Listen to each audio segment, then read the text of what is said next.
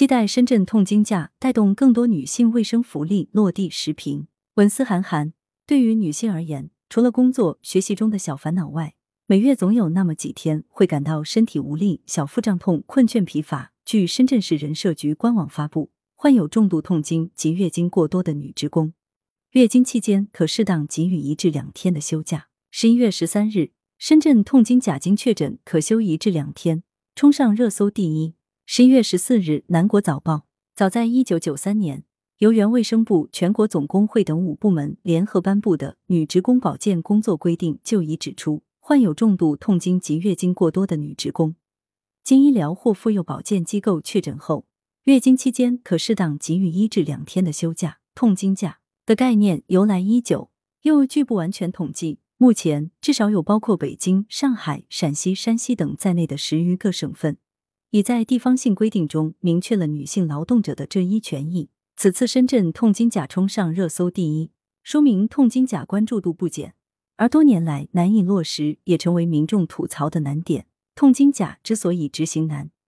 主要面临几个问题：如何界定痛经假？会不会成为滥请假的借口？会不会提高企业成本，导致成为一纸空文？会不会变相抬高女职工就业门槛，导致就业难？对此。深圳均给予了相关解答，如患有重度痛经及月经过多的女职工，经医疗或妇幼保健机构确诊后，月经期间可适当给予一至两天的休假。女性职工要休痛经假，首先要到医院开假条，这给痛经假划定了明确的边界。虽增加了休假成本，但能有效防范随意请假的可能。长远来说，这对痛经假的稳定执行也是一种保护。至于增加企业成本之说，也要辩证看待。在女职工少的单位，痛经假的影响微乎其微；而女职工集中的单位，则可针对女职工的生理特征未雨绸缪。收到医疗机构证明之后，建立档案，可以尽量把女职工的特殊期调整到与双休、公休一致，或避免从事重体力劳动，或用人单位视具体情况安排工间休息。关键在于事在人为。值得一提的是。随着科技水平和保护女职工权益意识的提高，女职工从事重体力工作的情况大幅减少，月经期需要休息的人或是少数。而在我国企业单位普遍采取基本加绩效的工资考核方式下，出于经济考量或其他因素，不是特别需要，女职工不会随意申请痛经假。由此观之，痛经假不会对企业成本、企业运作造成多大影响。退一步说。痛经假给企业带来些许损失，但企业贯彻法规的执行态度以及释放出的人文关怀，都将激发女职工的工作潜能，树立企业的良好形象，其正面效应不可低估。深圳市人社局对女性卫生福利等内容都做出了具体规定与解释，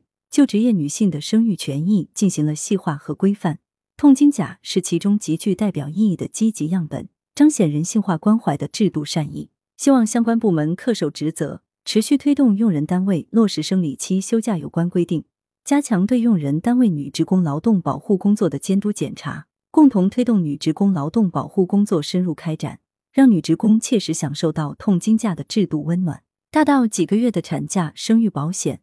小至一年一度的复检及卫生费，从最先提出时的担忧、质疑和非议，到目前已成为不少单位乃至全社会的共识。女职工权益保护的历史，实则就是法规逐步完善、社会逐渐进步的过程。尽管有些措施的顺畅实施尚需制度配套，也需克服实际困难，不断改进完善，但不可否认，深圳痛经假这只可供解剖的麻雀，会对保障女职工的安全与健康、规范女职工的卫生福利起到良好的带动作用，值得期待。羊城晚报时评投稿邮箱：wbspycwb 点 com。来源。羊城晚报羊城派图片视觉中国责编张起李媚妍校对赵丹丹。